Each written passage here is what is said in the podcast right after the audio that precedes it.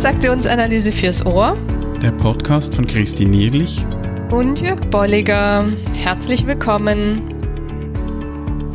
In dieser Episode erfährst du, weshalb wir uns mit der Frage beschäftigen, ob erwachsene Menschen Erlaubnisse brauchen und was wir dazu denken.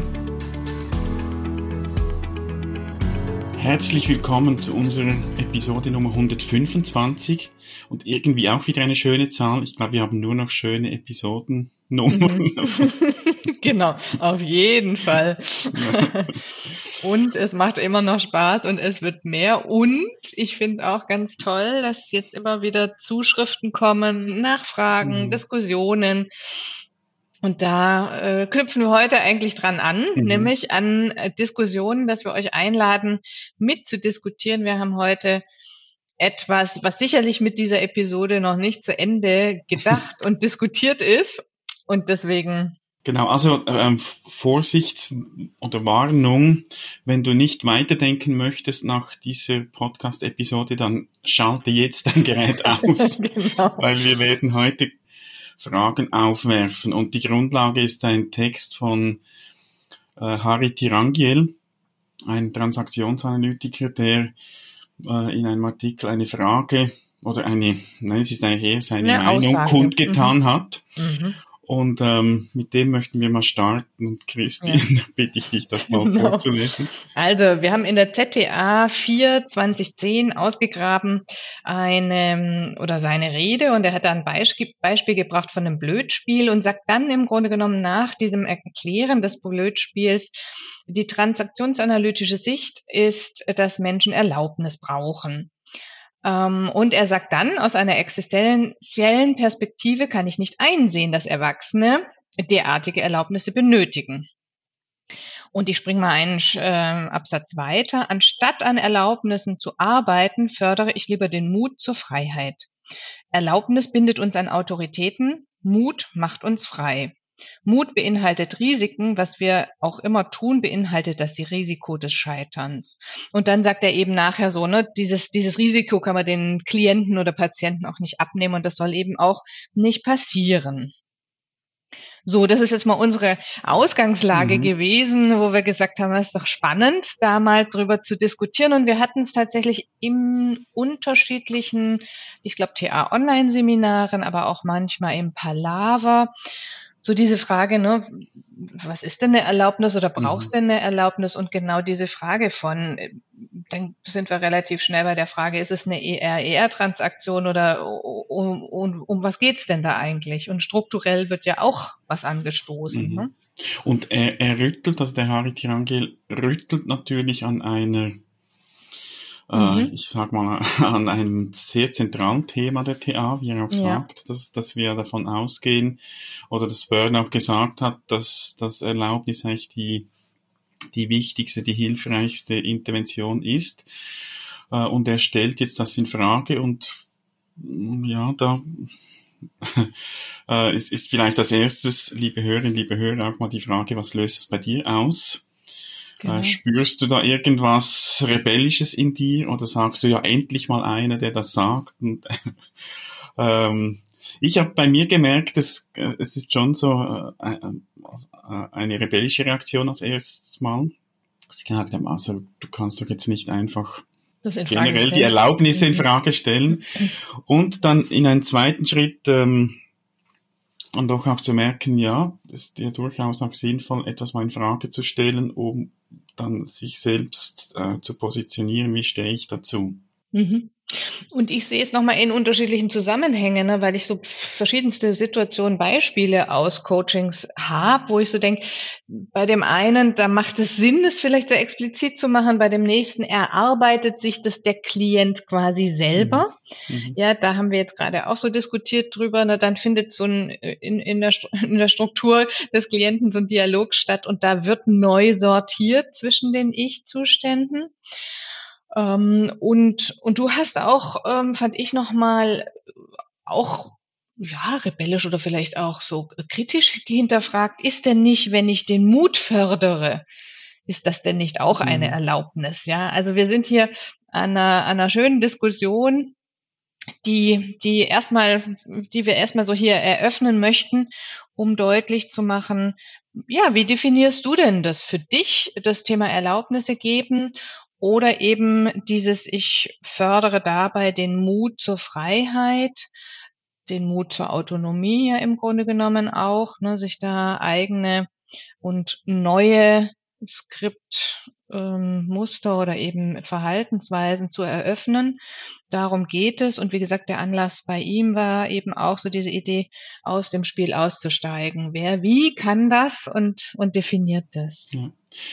Und ich glaube, vielleicht braucht es hier auch eine Unterscheidung zwischen der klassischen Erlaubnistransaktion, also wo ich das auch ausspreche, ja. und so eine Art erlaubenden Haltung oder einer mhm. erlaubenden Atmosphäre, die ja. wir auch gestalten können ja. und meistens eben auch tun als, als Transaktionsanalytikerinnen und Transaktionsanalytiker.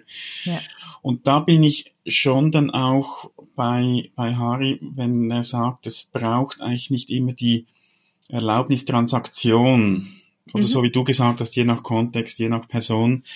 Aber ich glaube, so diese erlaubende Haltung, mhm. die eben auch einen Freiraum schafft in der Atmosphäre, wo jemand merkt, oh, da kann ich und da darf ich, da ja. darf ich eben vielleicht auch diesen Mut entwickeln zur Freiheit, äh, und so weiter.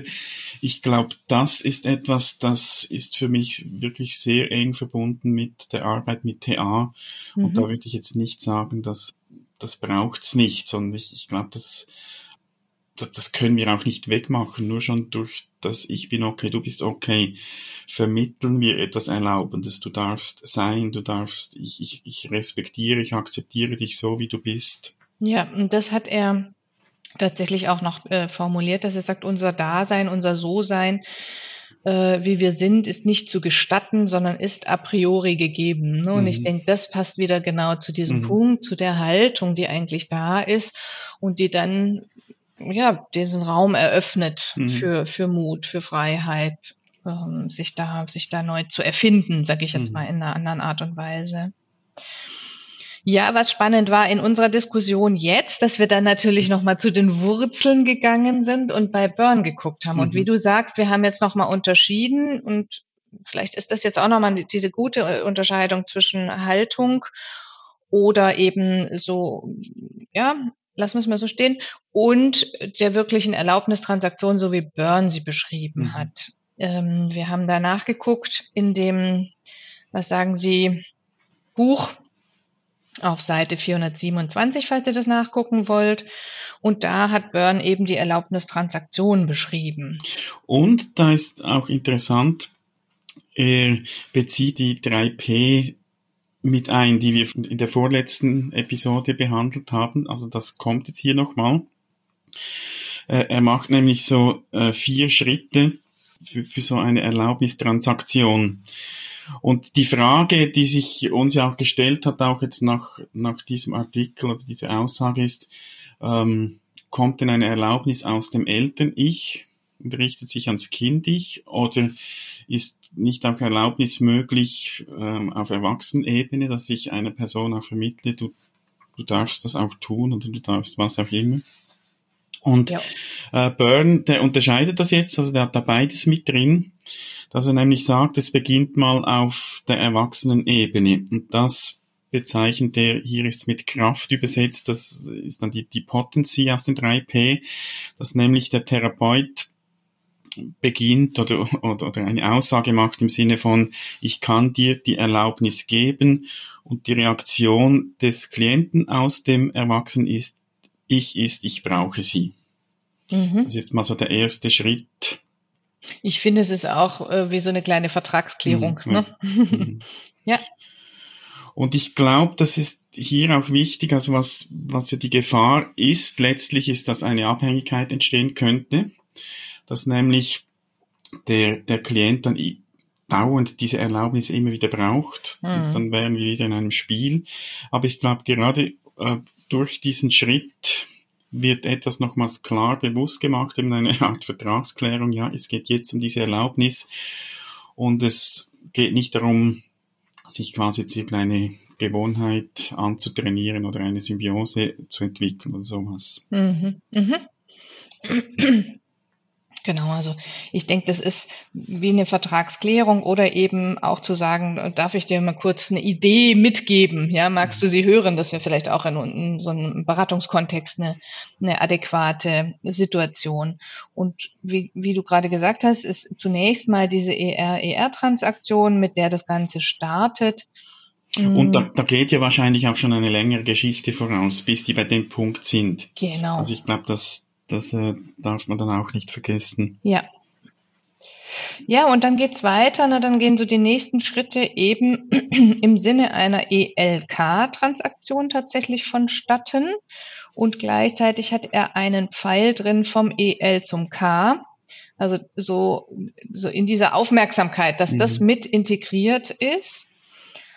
Ähm, und dann kommt eben die Erlaubnis im Sinne von, ich gebe sie dir oder ne, lass sie uns mal ausformulieren. Bei mir wären es immer wieder Fragen. Das ist einfach bei mir so dieses typische Fragetechnik dann. Und der, die, die, die, die sehr kurze, in diesem Fall, ne, sehr kurze Beschreibung ist, der Klient sagt, ich akzeptiere mhm. sie. Und, Und ich, ich, ich glaube, da ist schon entscheidend auch darauf zu achten, ist es wirklich angekommen. Ja, ist es angekommen und, und dann würde ich wirklich nochmal diesen Schritt auch gehen, wie, wie würde ich es für mich formulieren? Ja, mhm. wie würde ich es umformulieren? Das ist, wie gesagt, das ist hier sehr knapp beschrieben und gleichzeitig mal, gehe ich da mal davon aus, ja, dass da einfach nochmal so ein Prozess stattfindet mhm. von, was ist denn jetzt mein Satz? Ne? Wie, wie passt der zu mir? Wie würde ich die Erlaubnis formulieren? Und so. Und, und jetzt kommt der dritte Schritt und das finde ich ganz spannend, weil der, mhm. der Tirangel schreibt ja auch von diesem Risiko. Ja, genau. Das man nicht wegnehmen kann.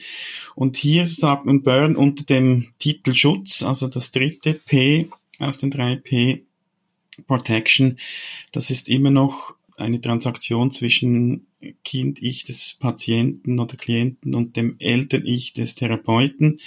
Der Klient sagt jetzt hier oder drückt aus, ich habe Angst. Mhm. Also es, es ist ja was Neues, eine Erlaubnis und ich verlasse da gewohnte Muster und das mhm. löst durchaus auch mhm. mal Angst aus. Mhm. Und die Reaktion vom Klienten nach Bern ist dann zu vermitteln, du bist okay.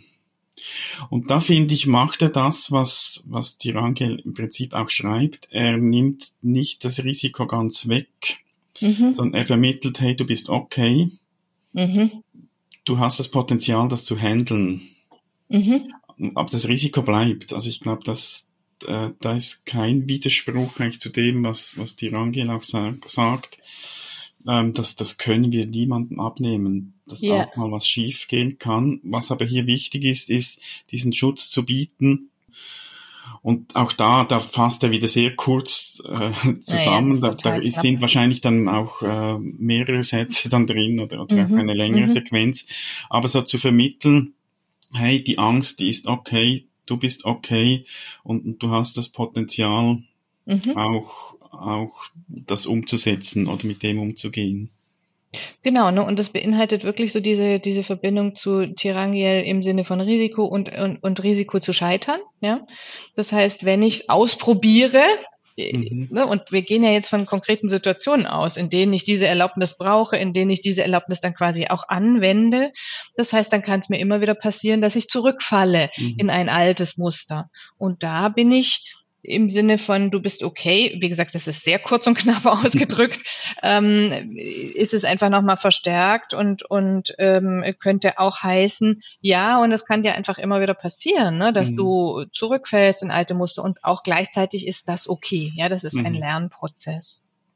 Und, und ich glaube, was hier schon auch noch drin steckt, was er jetzt in diesen kurzen Sätzen nicht drin hat, bei Schutz geht es ja letztlich auch darum, also der, der beginnt eigentlich schon früher.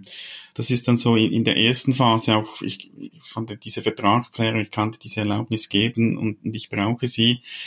Ähm, ich glaube, das ist dann da wichtig, weil da ist schon so ein Teil von Schutz mit drin, dass ich eben auch auch einschätze, ist das jetzt wirklich angebracht und kann die Person damit umgehen oder reiße ich da nicht noch neue Wunden auf? Und diese Haltung, du bist okay, ich glaube, das ist einerseits kann ich das vermitteln, aber ich glaube, das ist dann wie auch so eine Aussage, ich muss davon überzeugt sein, auch als Berater, als Therapeut, was auch immer, dass, dass ähm, die Person auch eben okay ist. Also es darf da nicht nur eine Floskel sein und ich denke, uh, ähm, hm. ja, ja, und das, wird das, schief gehen. So. Das wäre aber auch, ne, wenn wir Tirangel dann nochmal hinnehmen, auch nochmal, ne, damit es nicht um Autorität geht, ja, das ist ja auch ein Prozess, ne, wo, mhm. wo man, wo beide sich hinarbeiten und wo im Grunde genommen auch der Klient für sich sagen mhm. muss, das passt für mich jetzt, ich kann das mhm. handeln, ja, weil, wie wir gerade gesagt haben, natürlich wackelt da einiges im inneren System, in der inneren Identität und da finde ich jetzt nochmal spannend den Punkt 4, den ich so nicht, nicht mehr präsent habe, hatte. Nämlich Byrne hat hier nochmal eine Verstärkung und die hat er auch nicht in der Abbildung drin, aber er sagt, dann kommt von dem, ähm, dem Klienten jetzt auch so die Frage, bin ich, bin ich es wirklich?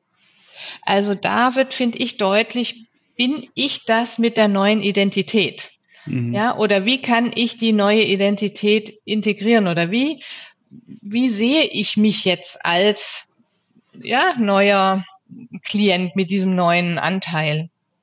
oder mit dieser neuen Verhaltensweise oder wie auch immer man es definiert. Aber das finde ich nochmal spannend. Das ist auch hier ein kurzer Punkt. Mhm. Und gleichzeitig kann das ja nochmal für sich genommen ein Prozess sein, zu sagen, mhm wie bin ich jetzt, bin ich das, passt dieser Satz, passt diese Erlaubnis, passt dann mhm. das damit einhergehende Verhalten, Denken, Fühlen und daraus entwickelt sich ja auch noch mal was. Aber das finde ich ist echt hier noch mal ganz, ganz spannend. Ja, und da finde ich auch wirklich gut, da geht er nochmals auf die Erwachsenen-Ich-Ebene, also die tauschen mhm. sich aus ihrem Erwachsenen-Ich aus und damit ist auch wieder ein Stück Risiko minimiert, dass da eine Symbiose entstehen könnte.